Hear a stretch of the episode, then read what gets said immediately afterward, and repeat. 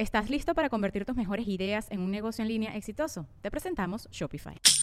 Tal vez no lo sabías, pero nuestro podcast More Than Mamis es un negocio. Y lo comenzamos, por supuesto, para desahogarnos y hablar sobre la maternidad, no para convertirnos en expertas de ventas y del e-commerce. Así que sí, necesitábamos ayuda para vender nuestro merch y poner en marcha nuestra tienda. Por eso estamos tan contentas de usar Shopify. Regístrate con tan solo un dólar por mes en shopify.com barra sonoro, todo en minúsculas. Ve a shopify.com barra sonoro para llevar tu negocio al siguiente nivel. Shopify.com barra sonoro. Intro. Hola a todos y bienvenidos una semana más a Negra como yo. Como les dije, este mes estamos de celebración y estamos celebrando nuestra herencia africana.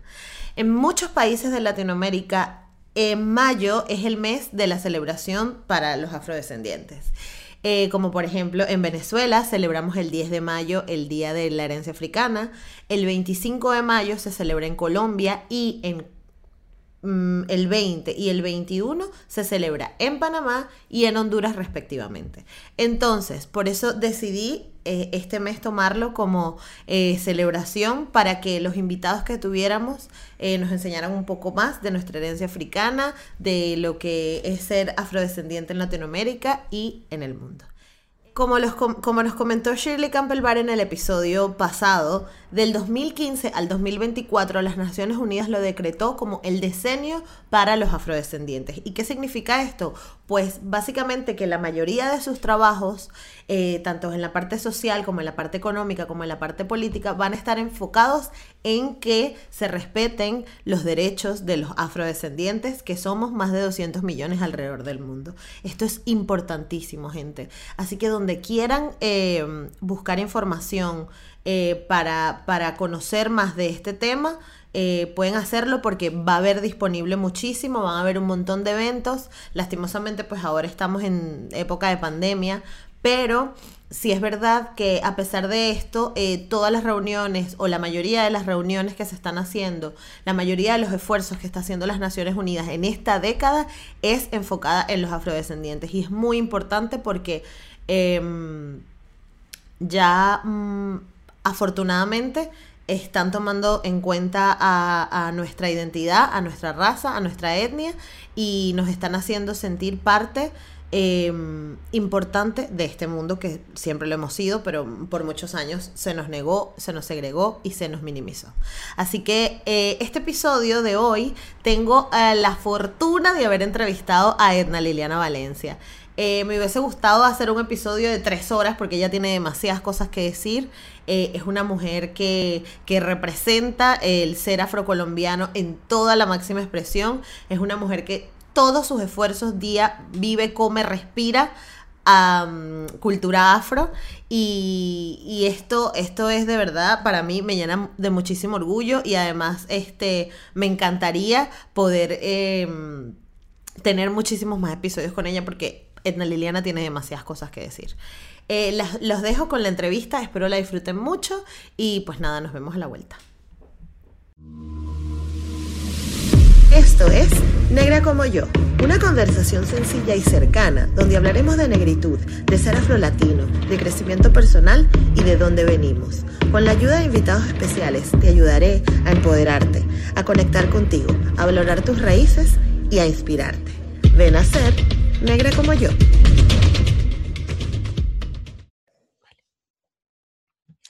Miren, ustedes no saben, o sea, lo, el esfuerzo titánico que hemos hecho para lograr esta entrevista, pero estoy demasiado feliz. Bienvenida Edna Liliana Valencia, a Negra como yo.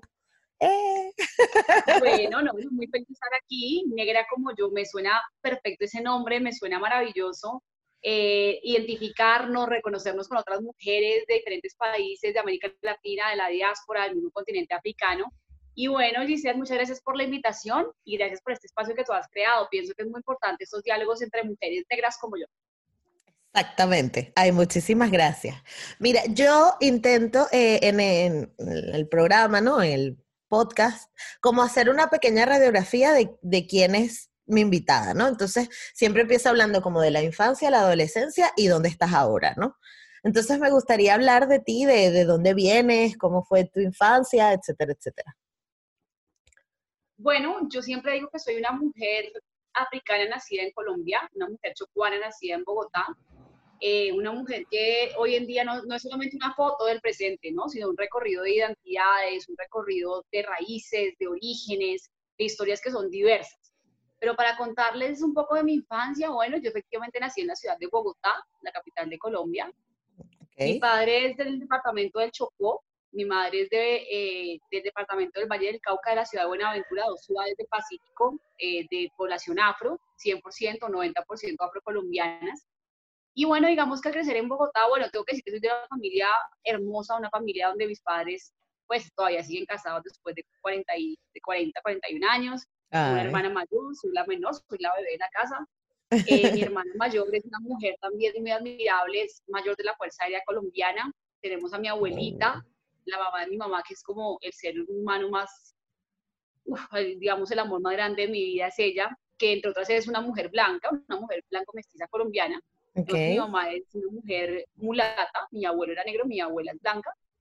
Eh, y mi, mi, papá sí es negro, pues por todos lados.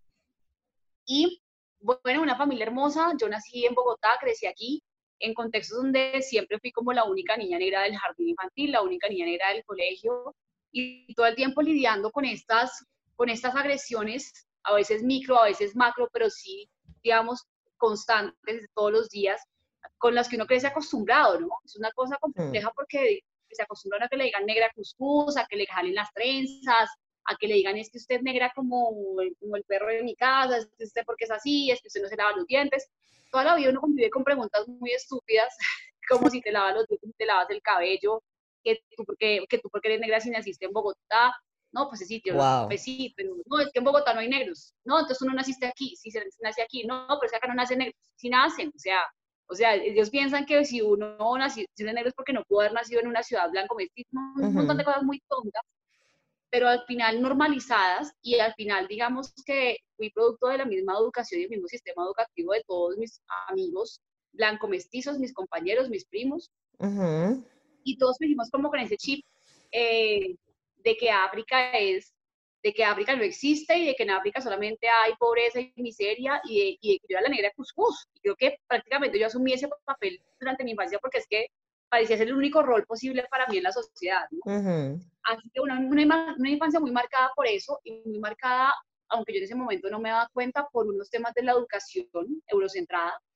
Por ejemplo, que en segundo de primaria dijeran en clase de historia, y trajeron de África a los negros esclavos. Y entonces a los me volteó a mirar a mí y ahí fue la primera vez que yo entendí o sentí una relación directa con la historia de los negros esclavos. Y nunca, nunca ocurrió que tenía algo que ver con eso, ¿no?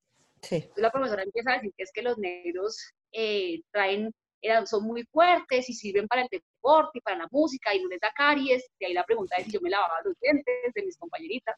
¿Cómo que no les da caries? Eso, decía la profesora, sí.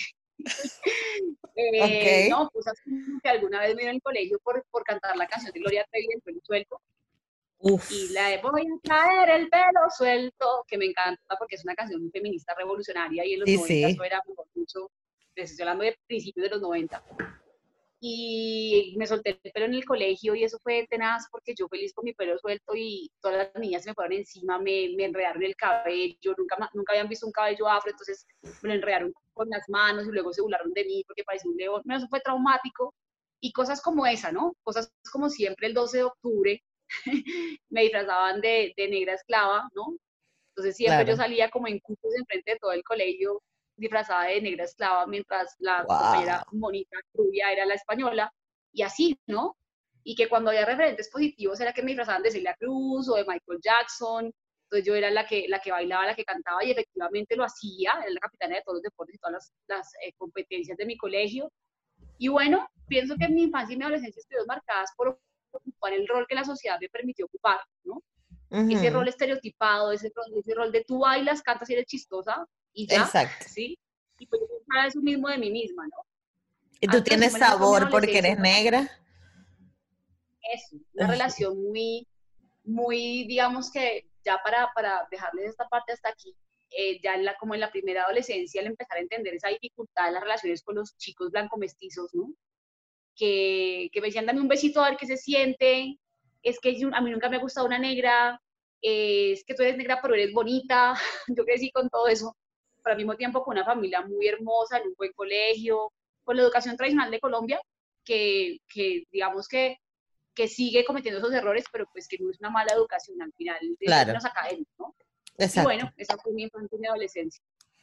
¡Wow! ¡Qué duro! O sea, ahora yo creo que, pues, ¿cómo te sentías tú en ese momento? O sea, que, o sea, ¿te, ¿te, acuerdas? ¿Qué pensabas cuando el, suceso del pelo suelto, más allá de que te enredaran el cabello y te... No, eso fue, eso fue muy duro porque, digamos que yo, eh, uno, uno, aprende a sentirse diferente a medida que te van enseñando a sentirte diferente. Y es que realmente somos diferentes. El problema es que no hay respeto por esa diferencia. Sí. Entonces yo siento que mis papás tal vez no hicieron en decirme, oye, tú eres negra, eres afrodescendiente, te van a discriminar porque tu pueblo es distinto. A mí eso en mi casa no me lo dijeron a los 8 años, o a los 10, o a los 11. También la educación vino después. Mis papás me mandaron en un buen colegio, en un buen barrio, suponiendo que con un buen contexto era suficiente para protegerme del racismo, pero no fue así, ¿no? Claro. Y, y yo recuerdo cuando lo del pelo suelto, sencillamente sentirme muy mal, lo siento casi como, lo recuerdo casi como un abuso físico, una cosa de un montón de niñas encima mío, manoseándome, muy, muy violento, y lo peor de eso es que luego llegué a la casa y mi abuelita, mi abuelita blanco mestiza, me tenía que cerrar el cabello y me regañó, entonces me cogió, ¿viste por qué soltó ese pelo? Y con una peinilla, esas de dientes chiquiticos. ¡Ay, no! para que la enredada duró cinco horas y me jaló, me, yo, yo, mejor dicho, fue horrible, horrible entre, el, entre el maltrato del colegio y la desenredada en la casa, no sé qué fue peor. Claro, exacto, castigo por todos lados. Y ahí empieza un, un mensaje subconsciente, es como un perrito, ¿no? Que, que, cuando, cuando el perrito ve el periódico, ¿no? El periódico con el que le vas a pegar. Entonces ya empezó a volverse tal vez mi cabello, ese, ese, ese símbolo de, de por esto es que me discriminan, esto es lo que me hace sentir mal, es que yo soy fea por el... O sea, inconscientemente empezaba un rechazo hacia mi cabello y hacia mi identidad. Yo, yo recuerdo que en algún momento yo llegaba al colegio y yo me sentía tan mal que me arrancaba el pelo con las manos si me cerraba en mi cuarto y lloraba y me arrancaba el pelo, pero no era que me lo quisiera arrancar, era una cosa como subconsciente, ¿sí? Después la entendí y la entendí años después, después de haber la transición y de haber regresado al caballo rizado, después de muchos de alisarme, ¿no? O sea, fue la transición, ahorita a los 25, 30 años, donde entendí yo eso, ¿no? Pero en ese momento, eh, pues yo ocupé ese rol y yo ya apliqué un poquito más grande tal vez en la universidad, yo era la, la, negra orgullosa de ser una negra mejor a las demás, ¿no? Pero yo era la negra que era amiga de los blancos. Y que decía, ay, es que no sé, porque es que yo no soy una negra como las demás, con la nariz así, ni el pelo así, y yo no hablo así, y yo no ando en bus, entonces yo sentía que yo era una negra aceptable, y mi objetivo era la aceptación de esos amigos blancos mestizos que me hacían el favor de aceptar, ¿no? Entonces, era como un, un doble juego con el cual yo estaba de acuerdo, ¿no? Claro, tú te convertiste, tú eras no sé tú, pero yo estoy aceptada en este entorno por, porque sí, ¿no? Porque soy una negrita chic, una negrita play, exacto. me aceptan, una, una, negra mejor que ustedes. Exacto, exacto. Pero... Y es como termina convirtiéndose en, en lo que le dicen. O sea, yo, yo tengo una frase que es como, nos convertimos en la mentira que nos han contado. Uno termina, si te dicen, tú eres esto, esto, la que, la que baila, la que canta y la que se alisa el pelo y la que busca aceptación, uno termina convirtiéndose en eso. Es, como formatear un CD, ¿no? Como formatear un computador. Exacto, exacto. Y ahora ese momento mm, trascendental que creo que vivimos todas las mujeres afro eventualmente o afrolatinas, eh, de desrizarte el pelo. ¿Cómo fue tu, tu, tu primera vez desrizándote el pelo? bueno, fue horrible, porque siempre es horrible. Creo que es un momento lindo para nadie, por más que lo queramos ver así. Sí. Y lo primero que es que no son solamente las afrolatinas, las africanas también. Sí. Sobre todo las senegalesas, porque tampoco son todas las africanas. Exacto. Entonces, no, mira, esto fue como a los 12 años, hasta 12, 13 años. Mi madre, digamos que yo pienso que las madres nuestras no tuvieron la información Hoy en día a nosotros nos cuesta un poco manejar nuestro cabello, entonces seguimos a mil influencers, compramos mil productos, hacemos todos los trucos y o sea que estamos aprendiendo. Nuestras mamás no tenían cómo aprender. No. Y la solución era esa, ¿no? De alguna forma. Entonces mi mamá tenía una amiga que era es que la dura alisando pelo y que la que menos tumbaba, o sea, la que te alisaba y te tumbaba menos de la mitad. Mejor dicho, del cabello. sí. Entonces yo... Y te, y te picaba menos. Dejaba calva. Exacto. Eh, entonces ella, eh, además de eso, aquí hay un tema que, que, que entra a jugar un tema de, clase, de clase social, en el cual por alguna razón yo tenía acceso al producto de Johnson y Johnson o al producto, bueno, acá ya sabemos, pero las marcas eran como Botanical, Supreme, esos que se compraban y traían pues del extranjero. Porque mi región, porque me reconozco como chocuana, se, se rizan el pelo con soda cáustica, literal, que la compran en la ferretería y le rayan zanahoria o, aguacate y con eso se, se alisan el pelo. Por supuesto, eso es quemadura de segundo grado, esto es calvicie, esto es alopecia, esto es que hay mujeres que se quedan ciegas porque les cae la crema en un ojo. Entonces, bueno, digamos que yo corrí con la suerte de que a mí me tocó con botánicas, ¿no? Ok. Sin tema de clase o de acceso a un producto de un poquito de mejor calidad. Claro. Sin embargo, ese producto de mejor calidad es la misma soda cáustica, solo que con alguna crema, alguna crema antiquemaduras. Exacto. Igual me acuerdo mucho de la pomada en toda la cabeza, me acuerdo de, la, de, que empieza a quemar, ¿no? Es, es, horrible porque esto quema y arde, y yo sé que la mayoría de las que me están escuchando saben a qué me refiero. Que uno después se acostumbra, es otro tema y me parece que eso es lo más grave.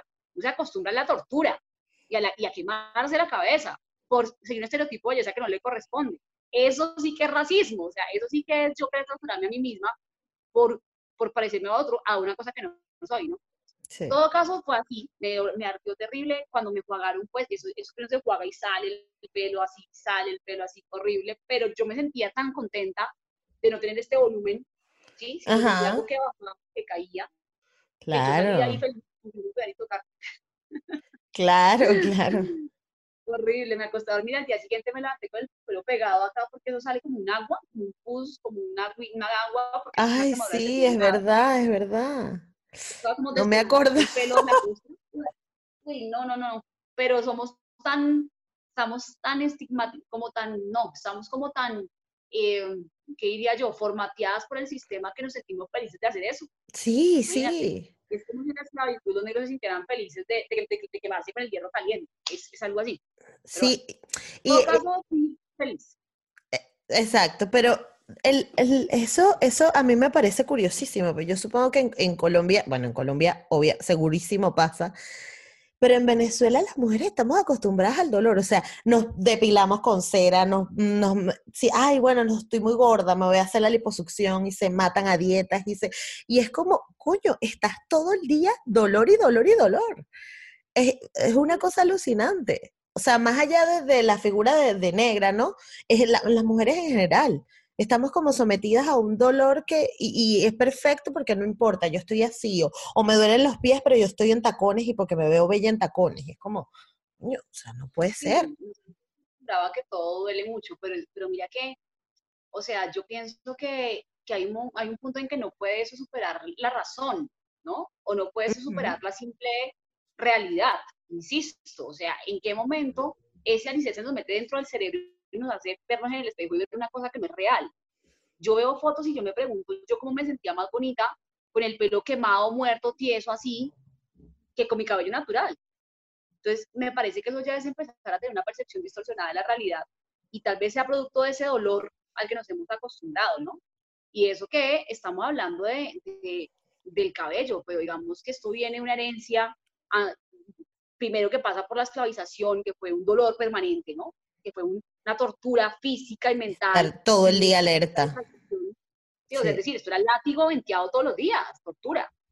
Pero viene también de unas, de unas tradiciones en algunas regiones donde la mujer efectivamente es la que tiene que pasar por la mutilación genital, pasar por el matrimonio infantil, pasar por relaciones sexuales no deseadas, pasar por claro. dolorosos. Nos han como dejado un poco esa herencia y la mujer, entre más hace parte de una interseccionalidad, peor, peor. Una mujer, una mujer negra, una mujer negra pobre, una mujer negra pobre lesbiana, es como que te lo mereces, ¿no? Sufrir, te mereces ese dolor de alguna manera. Sí. Wow. Es muy duro, pero yo creo que también pasa que, eh, bueno, lo que te estaba diciendo al principio, uno como que vive en una burbuja y hasta que no te la revientan, tú no, tú no te das cuenta. Pero Ahora bien, pasemos a, tu, a la parte profesional, porque si es verdad que no es, no es, o sea, debería ser lo normal que haya mujeres negras y de todos los colores en los medios de comunicación, pero que tú seas ancla de un canal de noticias, este, y es, es una hazaña, es una hazaña. Entonces, yo quiero saber cómo llegaste ahí. Bueno, no, fue, fue complejo, empezando porque casi no estudio periodismo. Ok. Yo, ah, yo siempre soñé con ser periodista y sobre todo presentadora de noticias, fue mi sueño de infancia. Qué guay. Eh, sin embargo, durante, ese, durante esa vida escolar que les cuento, donde yo pues, me dediqué como a esos estereotipos que la sociedad me decía, pues yo siempre hice deporte, siempre bailé, siempre canté, así que terminé saliendo del colegio a estudiar educación física, cultura ah. física, recreación y deporte. Pero pienso que realmente fue porque yo tenía muchos referentes de identidad de negros en el deporte, pero ninguno o ninguna de, mujeres negras en el periodismo. ¿sí? Algo me seguía diciendo que mi rol en la vida era el del deporte y que ahí era lo que los negros teníamos que hacer. Teniendo todas las posibilidades de hacerlo otro, pero pues yo, y aunque me encanta el deporte y todavía lo practico, eh, pues, esto, pues decidí salir a estudiar eso. Mi papá, digamos que, pues estuvo muy ahí al lado mío y me dijo, no, hija, tú siempre has querido estudiar periodismo, mira que tú escribes, mira que tú presentas, mira que... Y un poco como que mi papá tuvo, tuvo parte de responsabilidad. Yo hice un semestre ahí, un semestre de educación física y no me gustó. Entonces me pasé a periodismo. Pero pienso que yo siempre quise ser periodista. Fue como un lapsus en el que me estaba dejando llevar de, esa, de eso que te dice negra de deporte, ¿sí? Los negros son para el gimnasio, o sea, sí. algo así. Y ya después, digamos que cuando empecé a estudiar comunicación, pensé en hacer periodismo deportivo, también por esa misma mm. razón. Claro. Nunca pensé en el periodismo o en la comunicación para el desarrollo social, que es lo que hago ahora, pero ya cuando llegué como a octavo semestre de la carrera, pues me tocaba escoger y efectivamente estudié comunicación social eh, para el desarrollo, comunicación para el desarrollo con periodismo internacional. Y eso es lo que hago. Eh, lo que hago sencillamente es promover el desarrollo social y comunitario de las poblaciones afro por medio de estrategias de comunicaciones, llámese redes sociales o cualquier otra cosa, y periodismo internacional, porque pues trabajo en France 24, pero antes de llegar ahí, pues pasé por otros medios de comunicación, sobre todo uno en Colombia, donde fui la primera presentadora afro de ese canal, y la primera presentadora de Colombia y de América Latina en presentar noticias generales con el cabello natural afro, ¿no? Entonces ahí empieza una cosa, pero además de eso, digamos que antes de presentar noticias como reportera, que es lo que yo me reconozco más como reportera que como presentadora, lo que yo siempre he hecho es tratar de hablar de lo, de lo que no se habla, de, de, ir a los territorios donde nadie va, de hablar de los territorios de los que nadie habla, de hablar de los países de los que nadie habla. O sea, yo, para hablar de lo mismo que habla todo el mundo, para mí eso tiene sentido. Pero además de eso, hablar de lo que nadie habla sin estereotipos. ¿Sí? No, no me interesa hablar de África para decir que es que hay niños muriéndose de hambre. Ay, no, por favor, claro. Exacto. O sea, niños, niños con hambre hay en Colombia, en Venezuela, en Chile, en Argentina, en Estados Unidos, en Europa, es decir, hay pobreza en Europa también. O sea, entonces yo eso no lo voy a decir. Entonces mi trabajo en la vida es mostrar lo invisible, mostrar de lo que no se habla. Y eso incluye también un lenguaje estético, no es únicamente la información, es mostrar una estética que la gente, que tampoco es la única, ¿no? Porque yo pienso que la televisión debería haber gente de todas las etnias, con todos los tipos de peinados, ropas, colores, con texturas físicas, discapacidades, tendencias, eh, orientaciones sexuales y lo que sea. Claro. Pero como todavía eso, es tan, eso está como tan incipiente, pues yo hago mi parte y mi parte consiste en representar a la mujer afrodescendiente. Exacto. Punto. Entonces es, es, como una combinación entre, entre la estética afro, demostrar que nuestra estética es formal, es profesional, hablar de los territorios afro del mundo, pues empezando por Colombia, pero ahora estoy más en lo internacional, hablando de África, eh, pero hablar de África sin estereotipos, porque me he dado cuenta que los estereotipos que afectan a África afectan a toda la diáspora. Entonces la gente piensa que nuestro pueblo es feo porque se parece a África y África solamente por ese iniciario. Exactamente. Este cabello, es, o sea, lo que, la gente no está en contra del pelo nuestro, está en contra de la herencia africana. de toda la imagen, claro. Sí. Es que esto no implica que tú eres una afrodescendiente y, no, y quieren hacernos pensar que somos una minoría. Si anduviéramos todas las mujeres afro con nuestro cabello natural, dirían, wow, pero qué cantidad de negras hay en el mundo. Claro, lo que pasa es que todas estamos escondidas detrás de un montón de extensiones. Y no solamente mujeres negras, hay mujeres rizadas de todos los colores afrodescendientes, con un abuelo negro en la casa, una abuela negra en la casa, y con sus rizos así planchados, alisados o sin pelo porque están capaces de tanto plancharse. Pero el día que salgan todos los pelos crespos que hay en el mundo, la gente va a decir, wow, nos invadieron los africanos. O sea, esta es la herencia africana la que está ahí. Y lo que me molesta es esa historia, esa herencia. El pelo al final es pelo, pero representa algo. Si el pelo no fuera tan importante, no estarían tan interesados en que lo alisaran. Nadie pensaría en eso. Sería como, bueno, no, pero entonces, ¿por qué tanto tema con nuestro cabello? No te ir al colegio, ni a la universidad, ni al trabajo, y hay esposos que no se casan con las mujeres por el cabello, en Dominicana no, les dan las cédulas y van con el pelo rizado. Acá hay algo muy serio en contra de nuestro cabello y no puede ser una casualidad, ¿no? Sí. Entonces, bueno, digamos que eso para contarte que este estilo de periodismo que yo he planteado me ha traído, si bien dificultades, es decir, de entrada no fue como, wow, qué gran idea, maravilloso. No, la gente dice, pero vas a hablar de África, eso a nadie le importa, y alisate ese pelo, y es que, es que, es que los periodistas afro no existen, me decía alguien, un exnovio, al que tuve que dejar. Por favor, gracias a Dios. No, es que, es que tiene que ser una vida. Yo soy la mejor periodista afro de Colombia y del mundo. No es que no, no, hay periodistas afro, hay periodistas. Pues yo voy a ser la primera, entonces.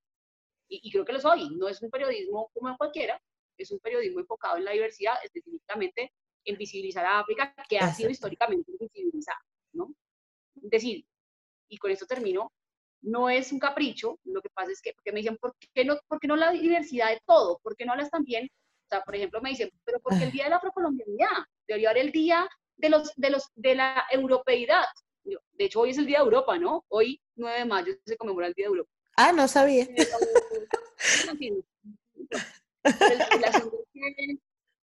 claro, no habría que reivindicar si no hubiera antes una discriminación precedente. Claro, Claro. Es que igual como se ponen, porque no hay un día del hombre. Porque el hombre nunca lo ha minimizado y ya está. O sea, tiene que haber un día de la mujer porque hay que reivindicar la, a, las mujeres. Ya está. O sea, eso me parece absurdo. Y además, yo cuando a mí me llega alguien con un comentario así, o con el comentario de, es que a mí también me hicieron racismo porque yo soy muy blanca. Yo, o sea, hago como el meme de Homero, hago así y volteo y me voy, que no, yo no voy a perder mi tiempo contigo, o sea, la verdad que no. Pero, ¿tienes alguna anécdota que te acuerdes que nos puedas contar de, de algún, este, de algún, eh, ¿cómo se llama? Vale, a veces me olvidó la palabra, de algún obstáculo que te hayas encontrado para llegar a, lo que estás ahora. O sea, de, todo lo que te ha tocado hacer. Pues no sé, castings, algún casting o algo así. ¿Estás listo para convertir tus mejores ideas en un negocio en línea exitoso? Te presentamos Shopify. Tal vez no lo sabías, pero nuestro podcast More Than Mamis es un negocio y lo empezamos por supuesto para desahogarnos y hablar sobre la maternidad, no para convertirnos en expertas de ventas y del e-commerce. Así que sí, necesitábamos ayuda para vender nuestro merch y poner en marcha nuestra tienda. ¿Y cómo suena con Shopify? Llegó otra venta. Shopify es la plataforma de comercio que está revolucionando millones de negocios en todo el mundo. Ya seas un emprendedor desde tu casa o desde donde sea, Shopify es la única herramienta que necesitas para iniciar, administrar y hacer crecer tu negocio sin dificultades. Con Shopify puedo gestionar pedidos, envíos y pagos desde cualquier lugar, brindándote toda la información y estadísticas de tus ventas al detalle. Regístrate para un periodo de prueba con tan solo un dólar al mes en shopify.com barra sonoro, todo en minúsculas Ve a shopify.com barra sonoro para llevar tu negocio al siguiente nivel. Shopify.com barra sonoro.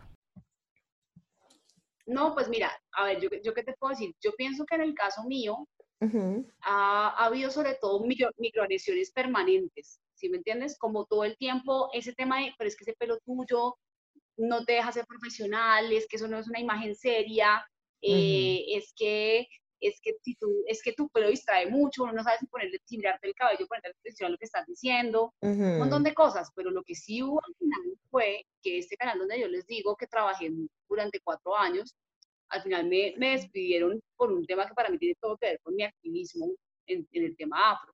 Básicamente en el canal hubo un caso de blackface, hubo dos compañeras que se disfrazaron de negras en un Halloween, la gente se sintió indignada por el disfraz y a la que echaron fue a mí. ¿Por qué?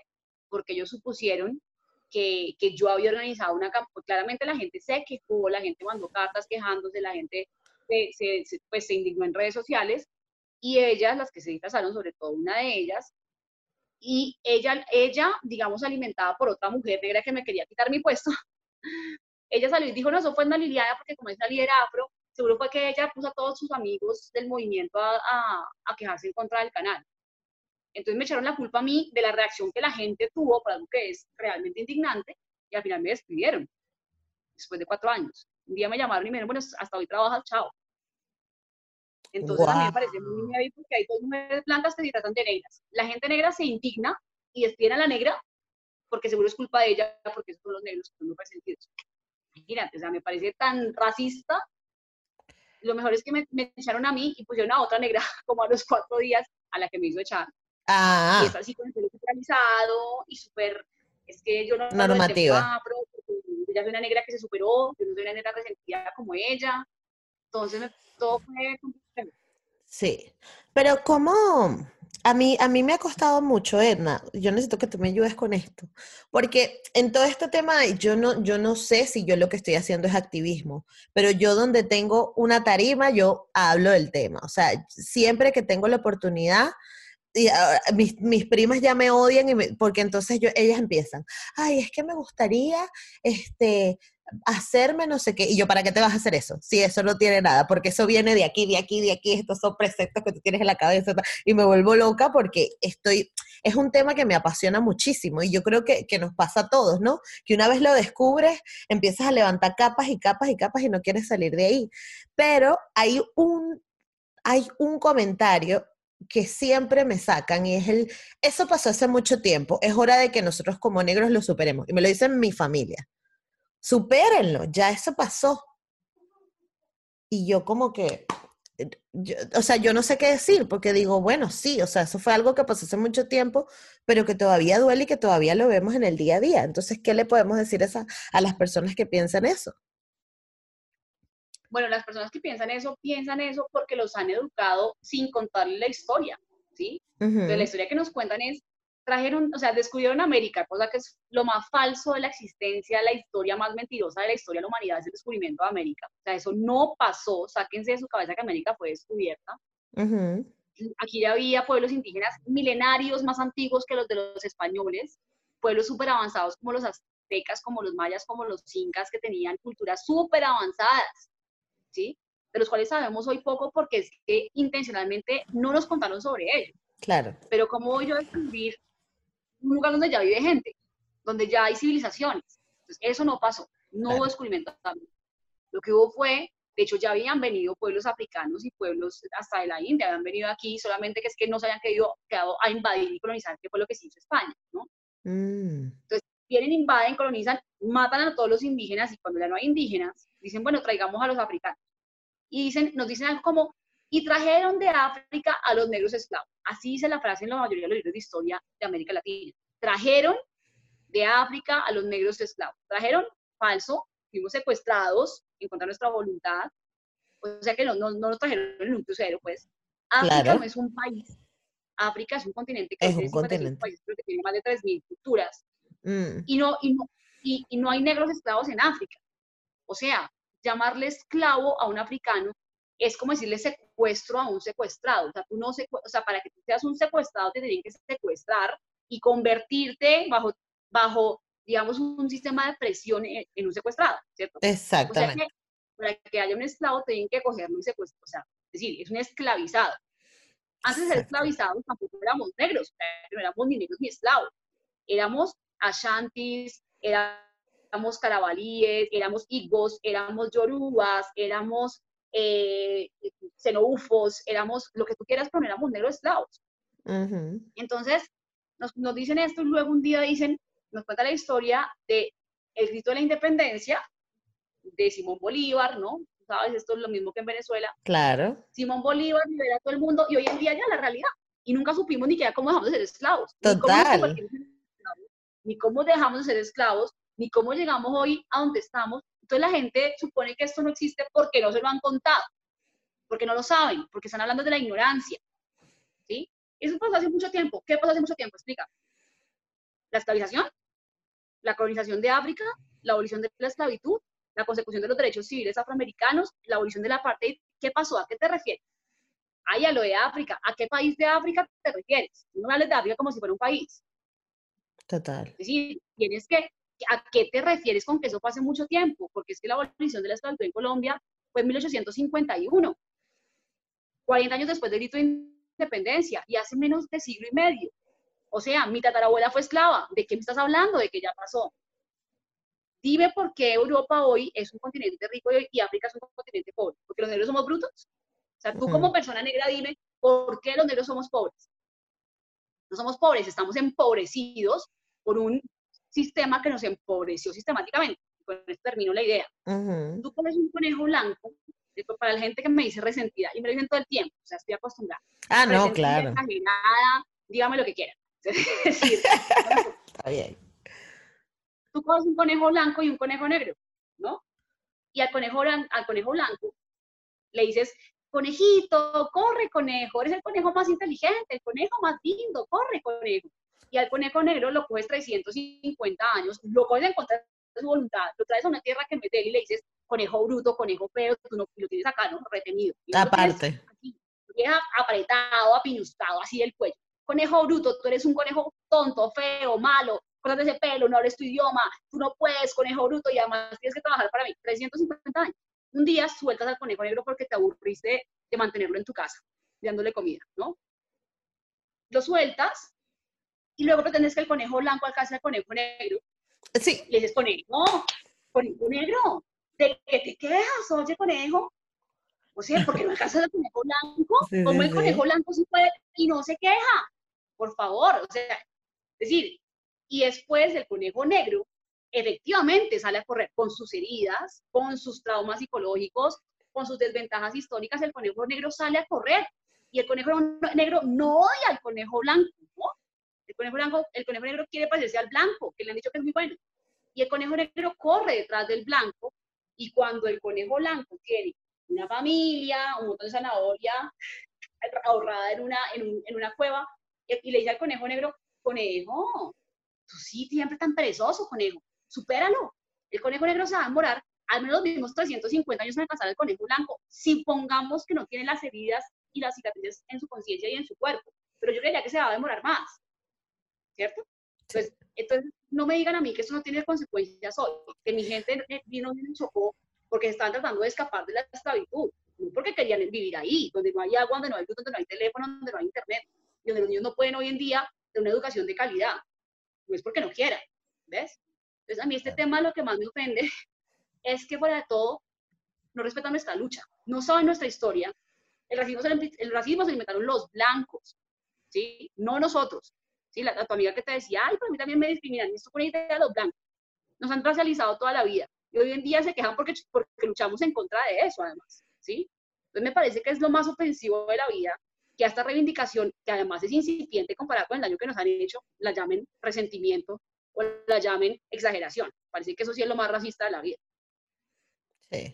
No, y además, y además, ese conejo negro, quiero agregar a tu metáfora espectacular, ese conejo negro tiene que pararse y ayudar a sus hermanos conejos negros, lo cual hace que las tres zanahorias que tenga tenga que dividirlas para que sus otros hermanos coman que es algo que, bueno, yo lo vi, no sé si has visto los documentales de Explained, que están en Netflix, em, y hay uno que habla de, la diferencia, la brecha económica entre los negros y los blancos en los Estados Unidos. Y es que logre llegar, aunque un negro eh, afroamericano logre llegar a tener mucho dinero, tiene que ayudar a su familia. Y eso ya lo hace cuando un blanco tiene a toda su familia en la misma posición. Es decir, económicamente va a estar más estable el blanco porque no tiene que ayudar a nadie y el otro tiene que ayudar a toda su familia o aparte de su familia. Entonces, eh, eh, siempre, y además, todas las barreras que te ponen, bueno, mi familia viene de un pueblo que se llama Chirimena, que queda en la costa norte de Venezuela, y, y siempre dicen como que, bueno, pero es que el que no estudia es porque no le da la gana. Coño, pero esa persona que está en ese pueblo tiene que pararse a las 3 de la mañana, coger tres autobuses, llegar a Caracas para poder estudiar. ¿Entiendes? Y para que lo pongas a competir con el resto de su clase, que son muchachos que se pararon a las 7, que la, la, señora de la casa, la doméstica de la casa, le tenía el desayuno listo y tienen una computadora y tienen internet para poder hacer la tarea. De acuerdo. ¿Entiendes? No, ay, no, pero... O sea, entonces es, es, es, muy jodido. Pero, pero, ay, muchísimas gracias. No, y si eres mujer más aún. Y mira que yo te quiero, decir, quiero agregar una cosita y es que ese conejo negro, vamos a ir hablando del conejo negro. Sí. Digamos que, decir, el conejo sí va a ayudar a su familia cuando llegue allá, pero el conejo tiene muchas cicatrices, no vamos a llamarlo traumas, porque yo no quiero decir que somos unos traumatizados, ni unos resentidos, como los llamo. Pero es que tampoco pueden suponer que eso no tiene unas consecuencias sobre nuestra identidad. Y después de que nos han hablado tan mal de nosotros mismos, pretenden que no nos sintamos mal en nuestra autoestima, después de que nos, han, nos hemos quemado la cabeza de los 12 años para parecernos a ellas, que, que, además nos miran mal por negras, o sea, y para que por favor dejen ser sus amigas, es decir, eso es una cosa que duele y que uno tiene que tratar. Y lo que pasa muchas veces es que de esos, de esos conejos negros, digamos que hay 200 conejos blancos y 200 conejos negros. De esos 200 conejos negros, 100 llegan, no, 20 llegan a donde el blanco pero cuando llegan, llegan con ese dolor y llegan y están acostumbrados, y una de las formas de llegar es ganarse un lugar entre el blanco, o sea, que no va a ayudar a sus compañeros. Es decir, siempre ha sido una, yo lo llamo carimba mental. Ok. A ver, ustedes recuerdan que a los africanos los marcaban con un hierro caliente, como al ganado, cuando los compraban. Cuando un africano era comprado, lo marcaban con un hierro caliente. Aquí, otro acá, bueno, eh, las veces que lo compraran. Eso se llama carimba sello de carimba. Yo le llamo carimba mental a las cicatrices que nos dejó en la conciencia la esclavización, ¿sí? Los hmm. comportamientos postcoloniales, postraumáticos, posesclavitud que tenemos en nuestra conciencia. Y es donde yo veo mucha división entre la gente Entonces, como solamente hay un espacio para un negro que llegue a donde están los conejos blancos, yo voy a hacer lo que sea para que los demás lleguen y para llegar para poder ayudar a mi familia. Entonces, incluso la división entre nosotros mismos viene de ahí en épocas de la esclavización ponían a un africano a darle a su, a su hermano africano en vez de sus demás compañeros blancos. No era un blanco el que hacía eso. Y el que más sufría era el que estaba golpeando al otro, ¿sí? Coger tú a tu hermano con un látigo, desgarrarle la espalda, verlo gritar y tener que seguir. Y eso te genera unas cosas en tu cabeza que, que tú te sientes malo. Entonces, nos, es decir, la esclavización fue más mental que física, porque tenían que quedarnos en nuestra conciencia, en nuestro espíritu humano para poder convertirlos en objetos, que fue lo que hicieron, objetos como, que un, un, africano era parte de, tengo tres vacas, tengo una casa, tengo un carro y tengo, y tengo diez esclavos, éramos objetos, nos cosificaron por medio de una tortura que hoy en día tiene consecuencias. Entonces, es decir, llamar a esos resentimientos un profundo irrespeto con nuestra historia, pero un profundo irrespeto con nuestra historia, que además somos las víctimas de esa historia, ¿no? Además. Entonces, entonces es decir, yo aquí tengo un tema, yo tengo un tema muy complejo con eso. Alguien me escribió estos días por Instagram, oye Liliana, te voy a decir una cosa, tú eres muy bella. Y yo, ¿en serio? Sí, eres preciosa, podría ser Miss Universo. lo tengo clarísimo, querido. ¿Qué te hace pensar que tienes que ir a informarme de eso? Porque lo sé. Pero entonces, entonces, pero supéralo, déjalo ir, tú puedes ser feliz deja de pensar en esa historia, deja de hablar del racismo, tú tan bella, primero que uno, es decir, es decir, si soy muy bella y lo sé, soy feliz y lo sé, y soy más inteligente que tú. Y si no, además no es tu problema. ¿Quién te crees tú para venir a decirme a mí, te crees que un hombre blanco, un conejo blanco, que además cree que, que, tiene derecho a ir a decirle al negro cómo vivir su vida? Sí, sí, sí a mí cada vez que me hablan de este tema de que esto es un irrespeto, de que esto es un resentimiento, perdón, me parece profundamente irrespetuoso con la gente que construyó el mundo con sus manos, que somos los afrodescendientes. Cada ciudad y cada país fue construido con nuestros recursos y con nuestra gente, porque eso es la base del capitalismo que conocemos hoy en día. Y que a esa sangre que dejaron mis ancestros en las ciudades de América Latina la llamen resentimiento, trauma, supera Liliana, por favor. O sea, estás pisoteando la historia de mis ancestros y no lo va a permitir. Por ese tema soy absolutamente radical. Absolutamente, absolutamente. Yo, o sea, speechless. Em, pero, pero, pero es que tienes toda la razón y hay alguna forma, por eso, te, por eso te decía al principio, como básica, porque esto, esto que nosotras sentimos y que nosotras entendemos perfectamente, porque ya como que despertamos, por decirlo de alguna forma, como te digo, no todo el mundo lo ve. Pero yo creo que, o sea, no, mm, yo no quiero tener el mismo comportamiento que han intentado tener conmigo siempre. ¿Entiendes? Yo no pretendo juzgar a todos los demás como, como, como eso, como nos quieren juzgar ahora todos a competir eh, en igualdad de condiciones, pero nadie sabe la historia de nadie. Entonces, no todo el mundo, y sobre todo muchos negros, no, no entienden todavía este tema. ¿Qué, ¿Qué, crees tú que puede ser? O sea, para mí, por ejemplo, el tema del cabello y de, de que, de, de, hacer la transición mm, como a, a, las mujeres afrodescendientes es como un tema importantísimo y que te hace hacer clic muy rápido y entender tu historia, ¿no? De, pasar del desrizado al cabello natural, porque como es una transición tan personal, tan difícil, tan, tan íntima, te hace reflexionar mucho de dónde vienes y todo lo que tienes y tal. Es muy bonito, pero ¿cómo hace uno para educar a la gente? O sea, y no ser tan frontal y tan tan reivindicativa, porque eso suele causar, causar mucho rechazo, ¿no? Y suele generar el comentario de, eres un resentido. Sí, probablemente estoy resentido, no me importa, pero quiero que... Es lo primero que les digo, es decir, me dicen, pero tú eres más racista que los blancos, yo, más no creo, porque yo no me inventé el racismo. Sin embargo, si fuera racista, me parece que no sería tan extraño, ¿no te parece?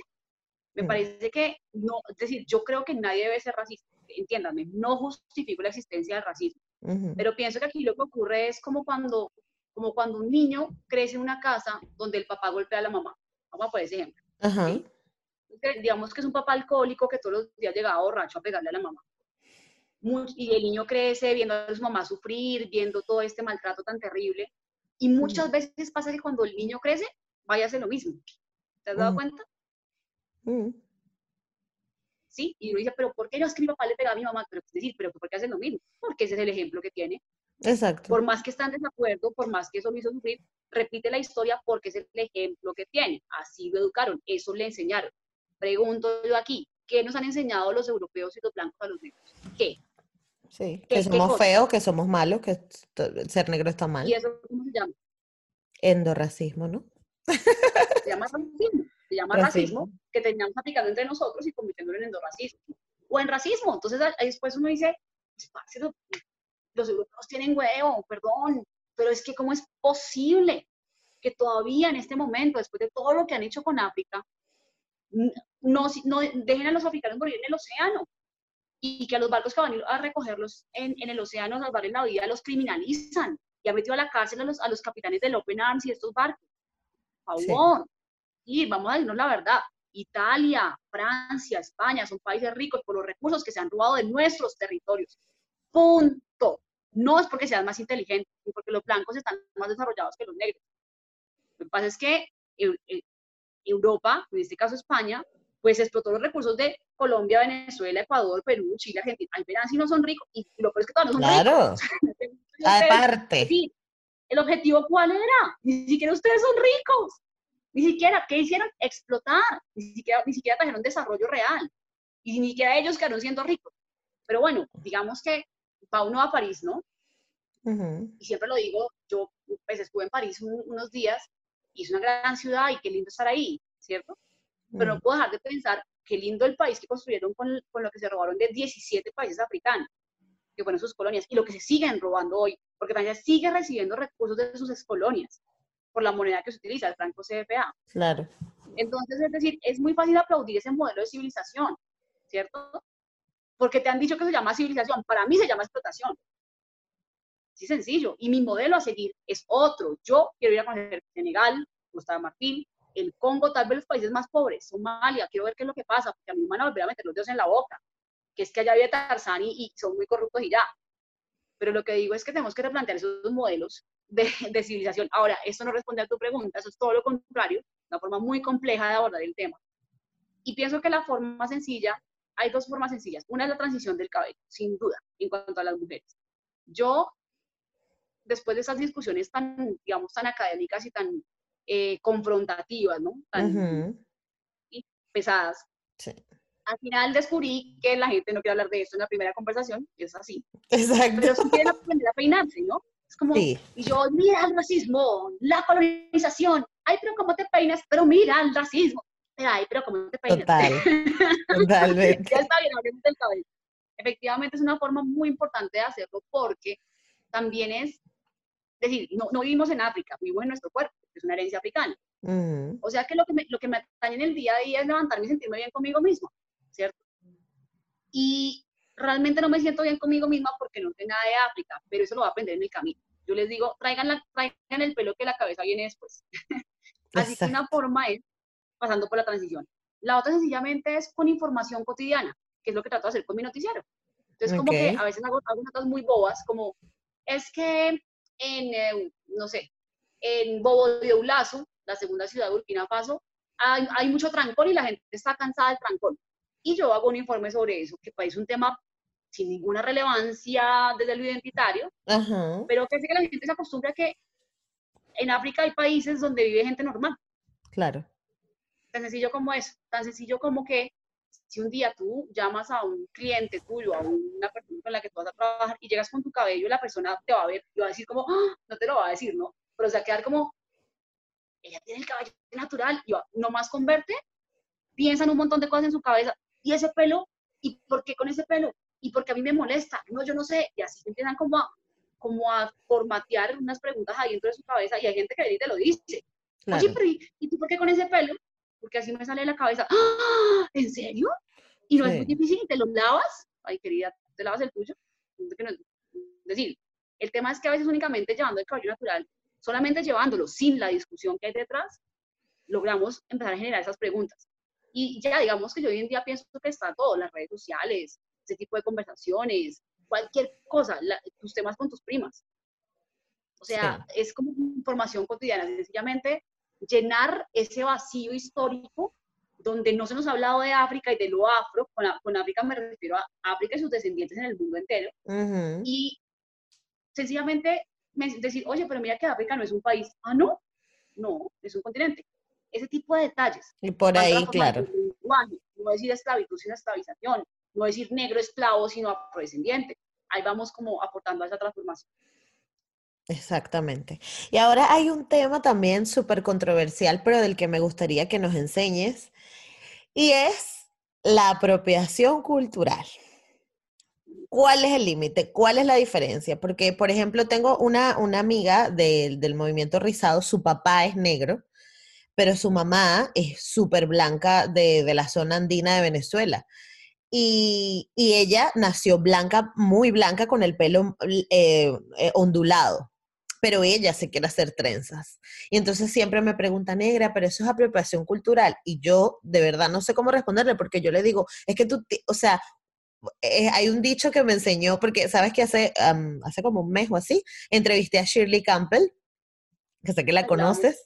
Sí, sí, sí, yo también, o sea, yo quedé, ay, amándola demasiado con la entrevista y este, ella me dijo un dicho eh, que además lo repetí un montón de veces, pero que en Estados Unidos, o sea, que en Latinoamérica nosotros intentamos lavar nuestra descendencia al tener un familiar europeo, ¿no? O sea, si tú tienes un tatarabuelo, así sea español, ya tú te sientes, no, yo vengo de Europa tal.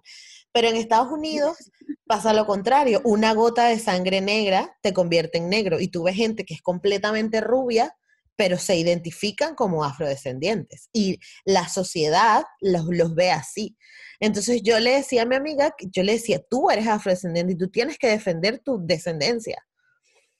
Eh, entonces ella decía, sí, pero es que me van a decir que es apropiación cultural porque me ven. Y yo le digo, no le prestes atención a esos comentarios, pero quiero que tú no, nos ilustres en qué puede ser apropiación cultural y qué no. Bueno, porque... yo desde mi punto de vista, ¿no? Que no Ajá. Sí, sí, sí, total.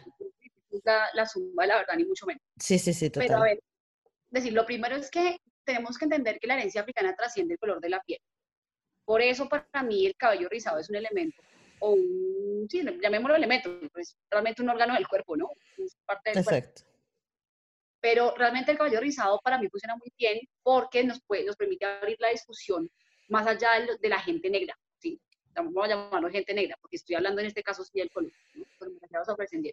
Exacto. Lo que quiero decir es que la herencia africana va mucho más allá del color de la piel. No únicamente los de piel oscura somos afrodescendientes. Tampoco estoy homogenizando, que decir que es que todos venimos de África, entonces todos somos iguales. No somos iguales. Hay gente que somos descendientes de los africanos, con más, más o menos melanina. En todo caso, tu amiga, si su papá es negro, ella es una mujer afrodescendiente y punto. ¿sí? Por más que tenga más o menos melanina. Claro. Entonces, lo primero es un poco abrir esta discusión, por eso yo es que el pelo rizado es fantástico para esto. Primero porque, como te digo, no solamente las mujeres negras son rizadas. Entonces, si logramos que una chica, nieta de un abuelo negro, para la redundancia, de piel clara y de pelo rizado, se reconozca en su herencia africana, estamos demostrando que los africanos y sus descendientes, por ninguna razón, somos una minoría en el mundo. ¿Cierto? Seríamos muchísimos más. Absolutamente. Si la gente, yo conozco chicas del tono mío que ya empiezan, no, yo no soy negra. Claro, porque no quieren ser parte del equipo perdedor. Le han hablado tan mal de África. Tan mal, claro. Nadie, ¿sí? Es decir, yo entiendo eso, aunque no lo comparto. Sí. Entonces, entonces, lo primero es que tenemos que entender que lo afro sí es de los afros. Lo que pasa es que los afros somos más de lo que pensamos. Somos muchos más. Yo tengo primas hermanas de piel oscura y de cabello liso que son también nietas de mi abuelo negro, afrodescendientes igual que yo, con derecho a ponerse un turbante, más o menos que yo, somos nietas del mismo abuelo, repito. Entonces, ¿tengo yo más derecho a ponerme un turbante por el hecho de que yo tengo el caballo rizado y ellas no? Pues yo lo dudo, honestamente. Somos nietas del mismo abuelo. Es que el papá ya se casó con una mujer mestiza. Es decir, si, si ella se quieren reconocer en, en eso, como afrodescendientes, si por eso un turbante, unas tresas o lo que sea, por mí maravilloso. Ahora, si una persona ahora sí, blanca o mestiza o blanco mestiza, quiere acercarse a nuestra cultura, yo veo que hay dos razones en las cuales podría ser apropiación cultural. Apropiación cultural cuando la gente se dice o se adjudica la autoría de una práctica cultural. Entonces, si yo llego y digo, yo me inventé los turbantes y yo los voy a vender y me voy a hacer millonario, siendo una mujer blanca mestiza, si tú no puedes, primero no digas que te los inventaste, al menos reconoce, como mujeres blancas que venden turbantes, pero al menos reconocen o deberían reconocer que esto es una práctica ancestral de los afrodescendientes, de la cual se están usufructuando, pero que no es su idea. Exacto. ¿sí? Digan, esa es una prenda tradicional en África que te la vendo. Es decir, bueno, si la quieres vender, si alguien te la compra, por lo menos si conoces que hay una historia detrás de eso, Exacto. Es la cultural, ¿sí? Exactamente. Lo segundo es, primero, entonces hay dos cosas. Primero, mira que por ejemplo en Colombia hubo un caso de apropiación cultural emblemático. Acá hay una bebida ancestral del Pacífico que se llama el piche. Eso es un, o sea, a ver, los africanos lo hicieron desde épocas de la esclavización porque no les daban ni vino, ni aguardiente, ni whisky para sus celebraciones. Lo hacían porque lo, hacían desde que llegaron de África. Y hoy en día todavía no sabemos. Apareció un hombre blanco y registró una marca ante la Secretaría de Comercio y todo, y le puso Bicha del Pacífico.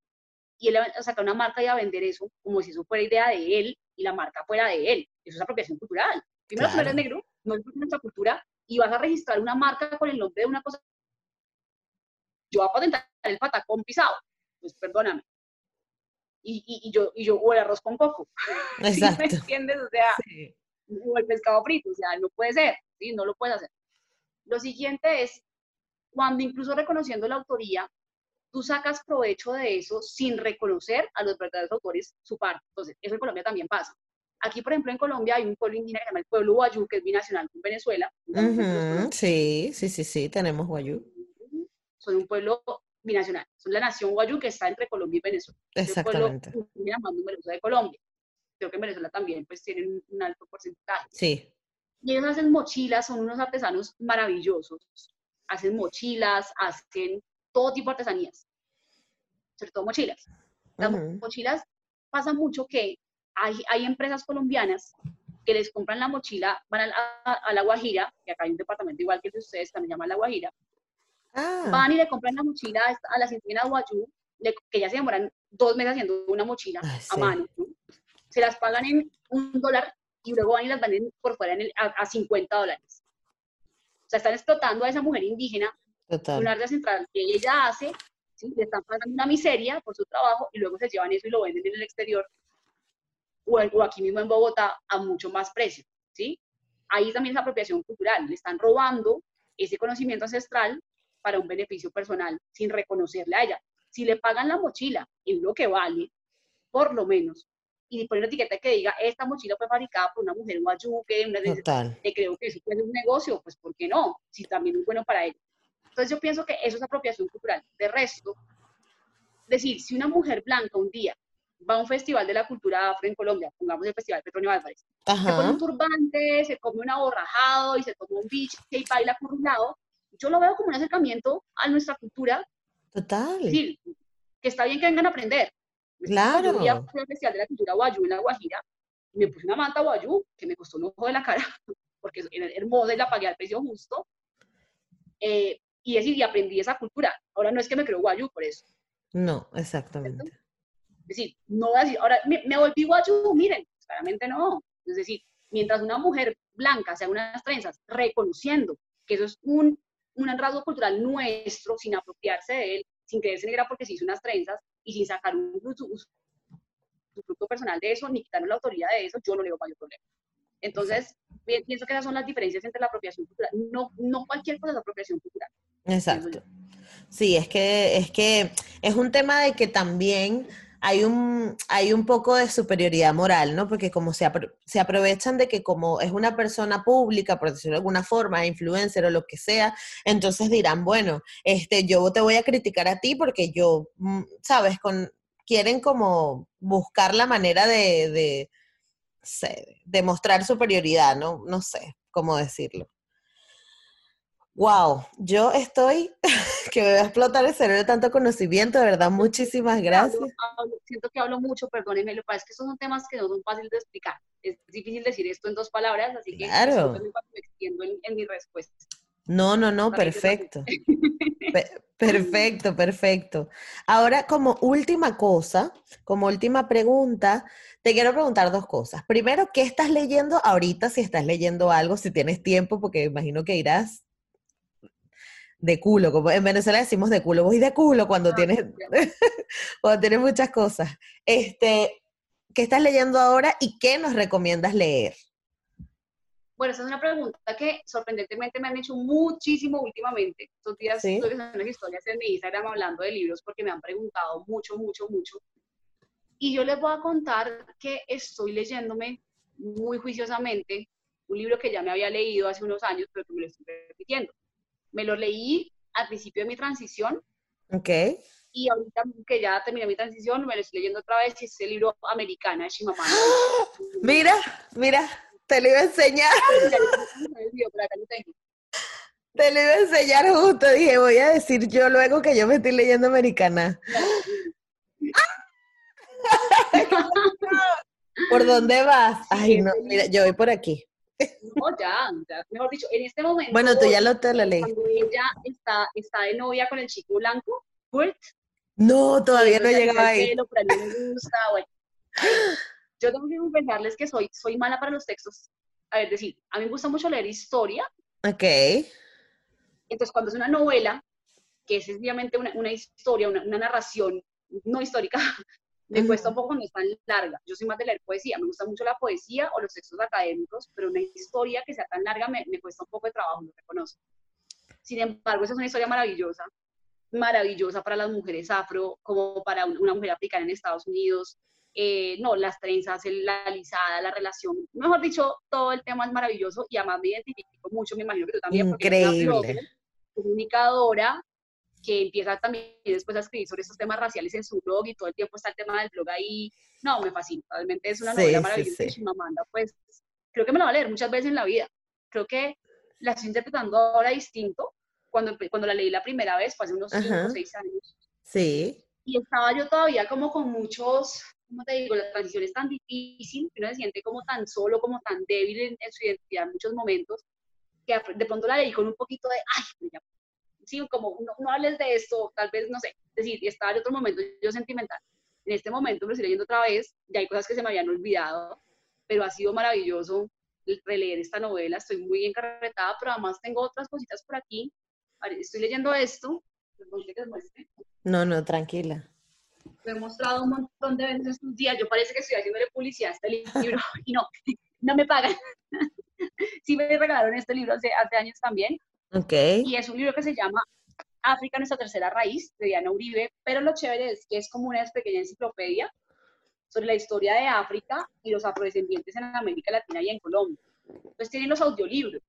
Ay, nadie cayó el CD. Ay, se cayó el Entonces tú pones el CD y vas, y vas leyendo, pero tiene mapas, tiene fotografías, tiene biografías, mira los mapas de todos los países, las banderas. Entonces esto es una maravilla y realmente, digamos que lo tengo hace años, ya había escuchado todos los audiolibros, me leído unas partes, pero estoy sentada como sentada buscando en Google cada vez que ella muestra un lugar, cada vez que ella habla en la narración de los CDs, como ya buscando referencias, entonces me he demorado un montón. Claro, qué brutal. que, es maravilloso, estoy muy contenta. Y por ¿Y último, esta mira que autora es como- colombiana?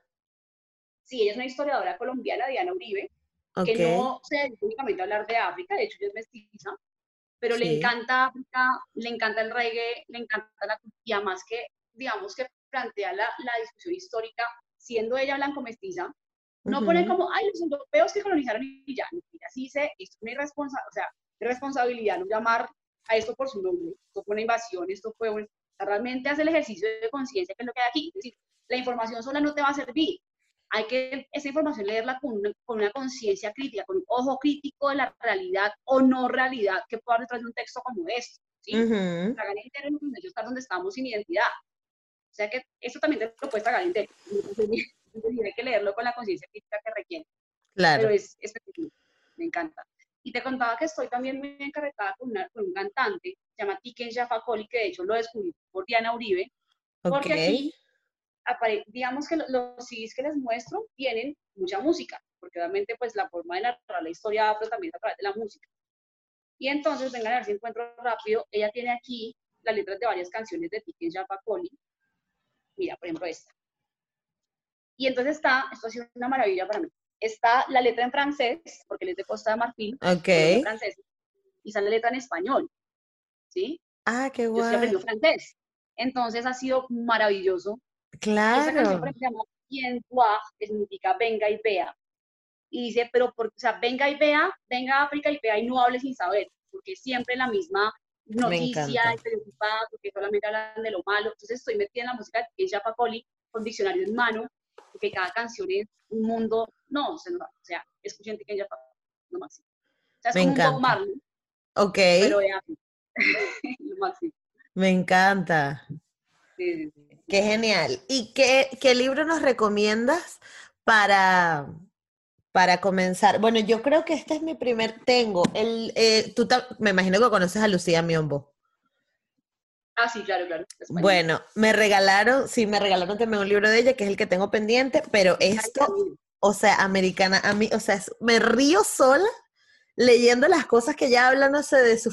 Hay un, hay un, un comentario que lo, acabo de leer, solo porque me acabo de acordar, lo voy a decir, que ella cuando llegó a los Estados Unidos, este, estaba con sus compañeras de piso y tal, y que todos dicen, vamos a por unas pizzas, pero que nadie te pregunta si tienes dinero.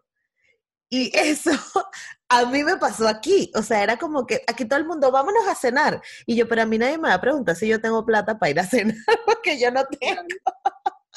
Entonces me, me pareció demasiado No, divertido. No, a mí, a mí me encanta, por ejemplo, de, de, de Americana la parte en que ella empieza, a hablar- ella llega a una, a una universidad, ella es nigeriana, ¿no? para la gente que no Sí. sabe. Realmente siento que es muy la vida de Shimamanda, porque Shimamanda es Total. nigeriana y estudió comunicación en Estados Estudió Unidos. en Estados Unidos, sí. Entonces, bueno. Entonces ella empieza a hablar la diferencia entre los africanos y los afroamericanos y los, y los gringos americanos que no son afros, ¿no? Ujú. hay grupos entre ellos y cómo entre ellos se burlan y lo que piensa un afroamericano de un- no, eso es una- cuando llegan a la universidad eso me parece súper chévere esa parte, Sí, sí, no me sí. encanta, pero bueno, ¿qué recomiendo yo? A ver, mira, yo pienso que tú tienes razón con algo que dijiste al principio y es que tal vez para empezar es bueno empezar más bien con una película o con algo así porque el cine tiene una- un poder transformador más, más, que te diga yo, más inmediato. O sea, solamente te lees un libro si tienes un interés realmente real por el tema. Para alguien Ujú. que no se haya hecho la pregunta de la identidad, jamás se va a leer este libro. O sea, o sea, es decir, leer ese libro tan largo sin necesidad de responderte algo a ti misma, no creo, digo yo. Puede ser que sí. Total. Pero pienso que, por ejemplo, una película te ayuda mucho. Hay una película que para mí es genial para empezar con esta discusión, porque es súper light, es una película que se la ve cualquier persona, que tú te ríes, que no te hace sentir como en el tema del racismo o hablando de racismo, que es un tema tan complejo. Se llama El rizado camino de la felicidad. ¿Ya la viste? Esa es la de. esa es Napoli Ever After, ¿verdad? Es que creo que así se llama. Sí, sí, es que aquí se llama Desmelenada en España. Entonces, Ever After. esa película, porque es que, digamos que ni siquiera el tema real es el pelo, ¿no? Es como ya su trabajo, el novio, la mamá, pero realmente me parece que lo plantearon de una, de una, forma tan superficial que ayuda mucho a que uno se, identifique de la vida cotidiana. Totalmente. Y como ella, como ella cambia y sobre todo lo que sí hemos vivido todas, que eso no tiene discusiones, la mamá te, que te quiere ver perfecta, ¿no? Y no te metas a la piscina y no te, y no te mojes con la manguera y todo ese tipo de cosas. Entonces ahí también vemos cómo se nos exige a la mujer negra un nivel de perfección que no. El triple. Las niñas, las niñas blancas se van para el colegio sin pensar si pueden ir con su pelo como les sale la cabeza o no. ¿Me explico? O sea, una niña blanco mestiza lisa no se pregunta, ¿será que me voy con este pelo o no? Porque es, que, pues eso qué sentido tiene, es como pensar si te vas con los ojos o con las orejas o con la boca al colegio. Exactamente. tenemos que pensar, ¿sí? Y eso es espacio mental que nos está quitando. En todo caso, yo pienso que esa película funciona muy bien. Y ahorita me gusta mucho la de Madame C.J. Walker. ¿La viste ya? También. Self-Made, aunque es otro tema y es otro contexto histórico. Sí. Pero me gusta, me gusta para empezar más bien un poquito una película. Mira, ¿sabes qué? Para empezar es buenísimo, ya les tengo que. Y de hecho, fue la pieza, llamémosla académica, gráfica, lo que quieras, que a mí me cambió la vida. Y yo ya estaba en el tema, yo ya estaba metida organizando eventos, esto fue en el 2010. En ese año, en el 2009, grabó manda su primera charla TED que se llama El peligro de una sola historia. Sí. Eso yo la vi primero, nada más que quedé enamorada de los turbantes, desde ahí uso turbantes. Empecé a ponerme turbantes desde que la vi a ella. Sí. Y esa charla para mí fue, mira, yo ahí entendí que tenía que hacer un tipo de periodismo diferente y contar historias diferentes con mi periodismo. Gracias a eso. Y lo mejor es que el año pasado que conocí a Chimamanda se lo pude decir. Le dije, ¿Conociste a Chimamanda? Ay, sí, me muero. No, no te imaginas. Fue, estuve con ella, decir, no, no, no ella y yo solas, ¿no? pero compartí con ella durante más o menos dos o tres días en Cartagena, en una rueda de prensa, luego en un evento, y luego en un evento más cerrado, y lo mejor es que un momento en que yo estaba en un lugar ahí en Cartagena y se me descargó el teléfono, y yo me he tirado al piso a buscar un cargador por allá, una toma, una toma corriente, y yo, es, fue, muy chistoso porque mira, ella vino a un festival en Colombia, se llama Live Festival, es un festival de literatura muy chévere, pero Cartagena es una ciudad que habiendo sido el puerto de, llegada de africanos esclavizados más grande de América Latina, es una ciudad muy racista y es una ciudad muy clasista también, y donde, donde lo que vale es la rosca, es conocer a alguien que te ayude, es ser la hija de no sé quién. Entonces, Ana me manda, yo llamo y digo, necesito una entrevista con ella, me comprometo con mi jefe a buscar la entrevista para África siete días. Y me dice mi jefe, listo, bueno, váyase y la gente que le organiza la, la, rueda, la, rueda de prensa a ella no me da la entrevista a mí. No, Liliana, puede ser la rueda de prensa, pero no puede ser una entrevista cara a cara. yo, perdón, no quiero decir lo que voy a decir, pero ustedes saben quién soy yo. Odio esa frase, pero bueno, estamos hablando de Chimamanda, estamos hablando de que soy la persona que tiene un programa sobre África en todo el país y en, el continente en español. No es porque sea yo, pero, pero es que era como, por favor, claro. esa me la tienen que dar a mí nunca me la dieron. Se le dio una chica que tenía un blog de modas, una chica mestiza, que tenía un blog de modas y un Instagram como con tres seguidores que yo nunca entendí. Y toda la entrevista que le hizo ella fue sobre moda. Que si la moda... A Chimamanda. Chimamanda. O sea, nunca le preguntó por el afrofeminismo. No, yo, yo me quería morir. No, no, no. En todo caso, yo en el espacio que me dio la rueda de prensa le dije a Chimamanda, Chimamanda, mira, yo soy una Liliana Valencia, yo trabajo por el caballo rizado, yo tengo un programa sobre África, y tu charla, el libro sobre historia, me cambió la vida y ella, ella pues se acordaba de mí. Pasan un par de días, yo no consigo la entrevista. Y en un momento yo me separo de mi camarógrafo, él se va en un bus, yo me voy en otro bus, y yo llego a un lugar donde iba a un evento con ella unas horas más tarde. Pues yo llego sin mi cámara y con el teléfono descargado.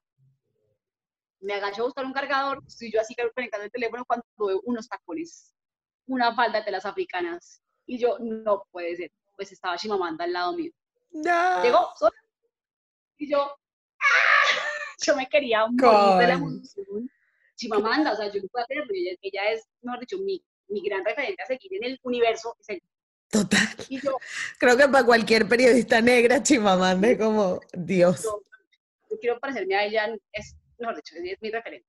Entonces, llego yo y me acerco, yo, Chimamanda, ¿te acuerdas de mí? No sé qué. Y ella, sí, hola. Yo, mira, necesito la entrevista, por favor, mira que mi programa, no sé qué. Dale, listo, sí, pero hagámosla. Y yo, listo, pero, pero mi camarógrafo llega en 10 minutos. No, hagámosla ya.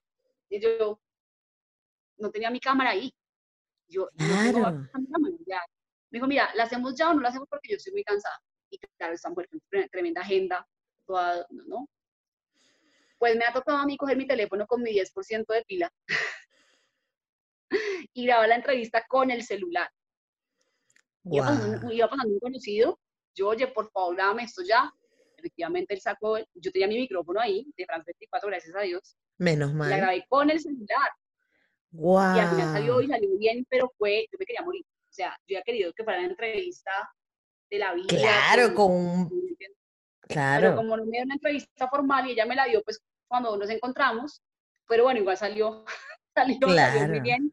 Lo mejor de todo fue haberla conocido y saber que ella, pues, digamos, es consciente Mira, de que Pero a qué huele Chimamanda. Yo quiero saber.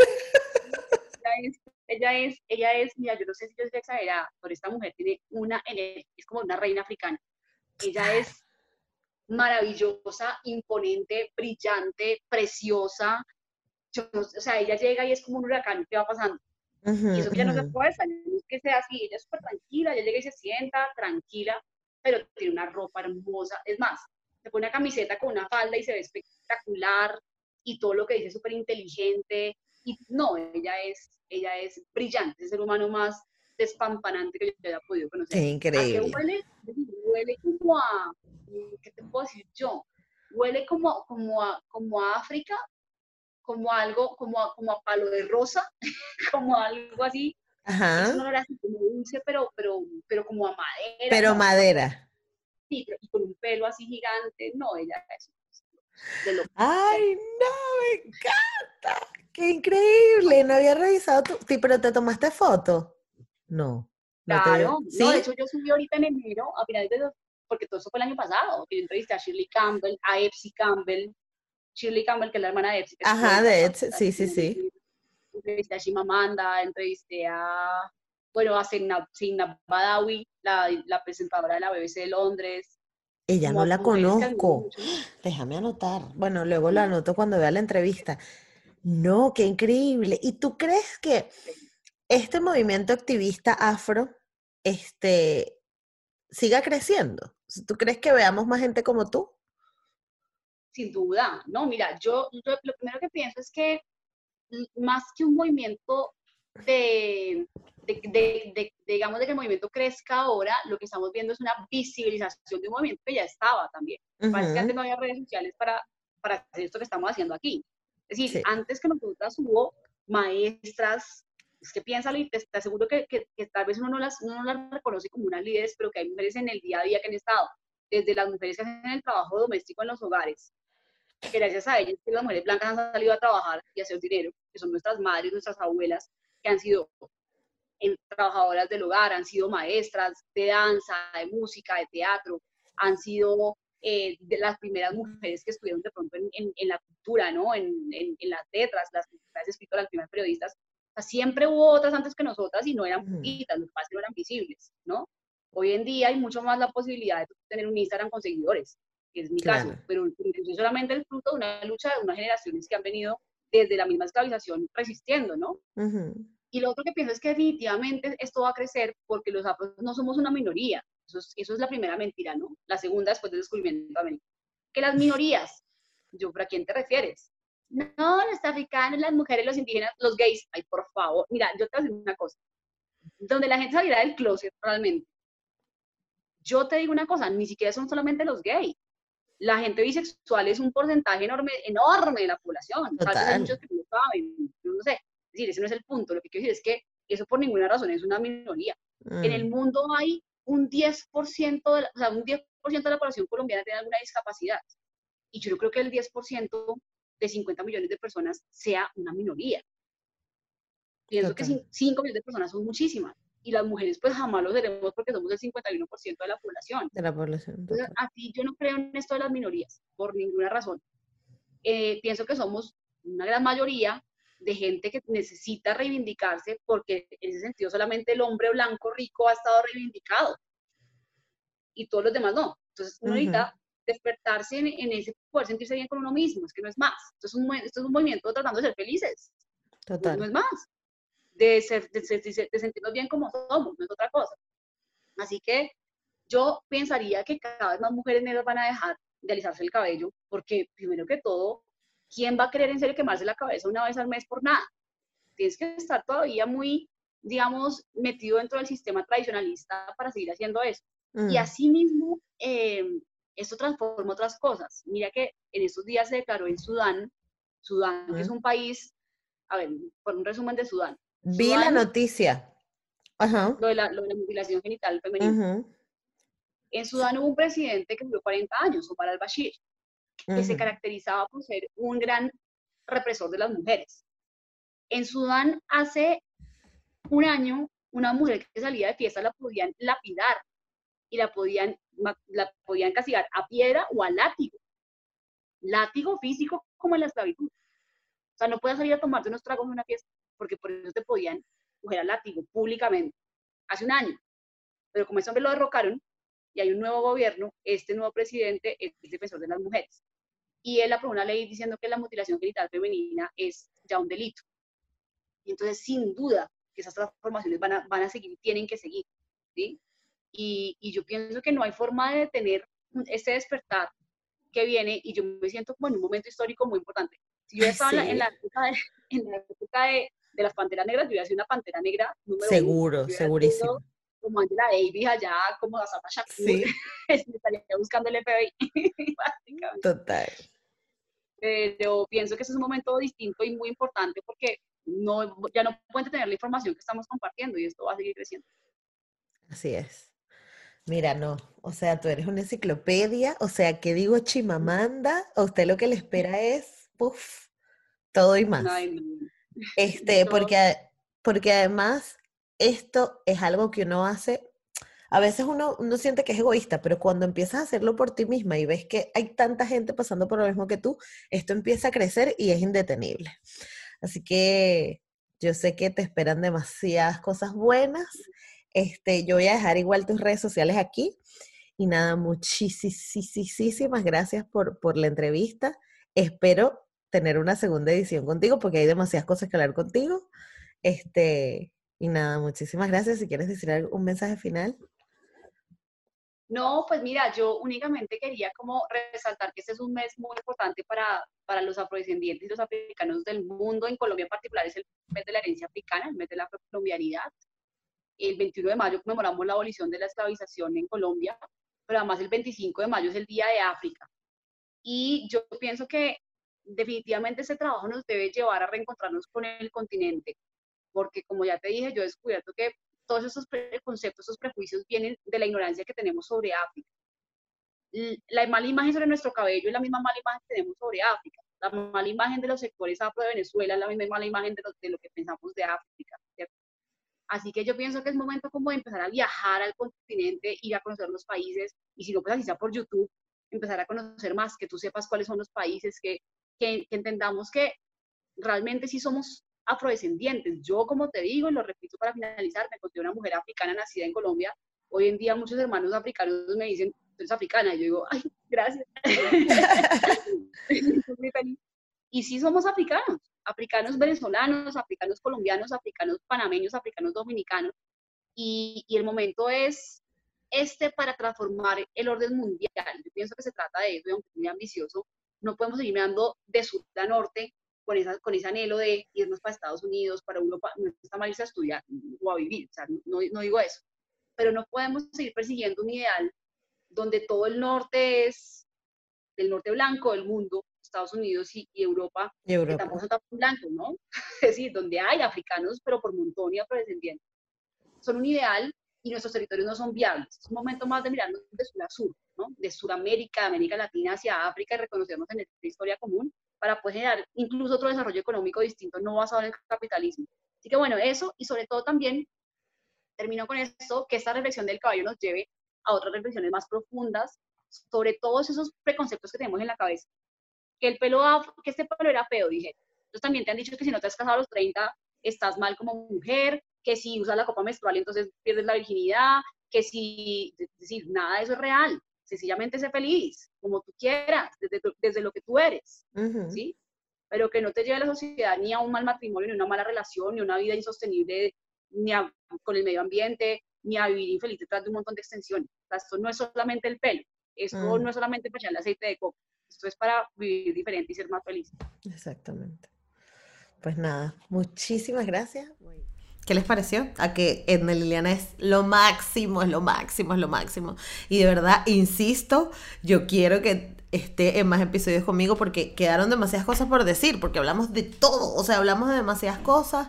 Este, yo quería que me respondiera mm, de todo, porque además es una mujer que, que como, como ven, eh, trabaja para France 24, pero además tiene una, una sección especializada en, en, noticias de África, lo cual eh, sus esfuerzos están enfocados en normalizar la forma en cómo el occidente ve África y cómo nosotros mismos eh, nos identificamos con, la cultura africana y con todos los países de África. Este, agradecida estoy y recuerden que pueden seguirme por todas las redes sociales como Negra como yo. Recuerden suscribirse a este canal este, y si me están escuchando por Spotify también pueden hacerlo por Anchor, por eBooks, por Apple Podcast. Estoy en todas las plataformas y espero hayan disfrutado muchísimo eh, las celebraciones de este mes de la herencia africana. Todavía nos queda más, nos queda un invitado más. Y nada, muchísimas gracias por estar una semana más conmigo. Chao.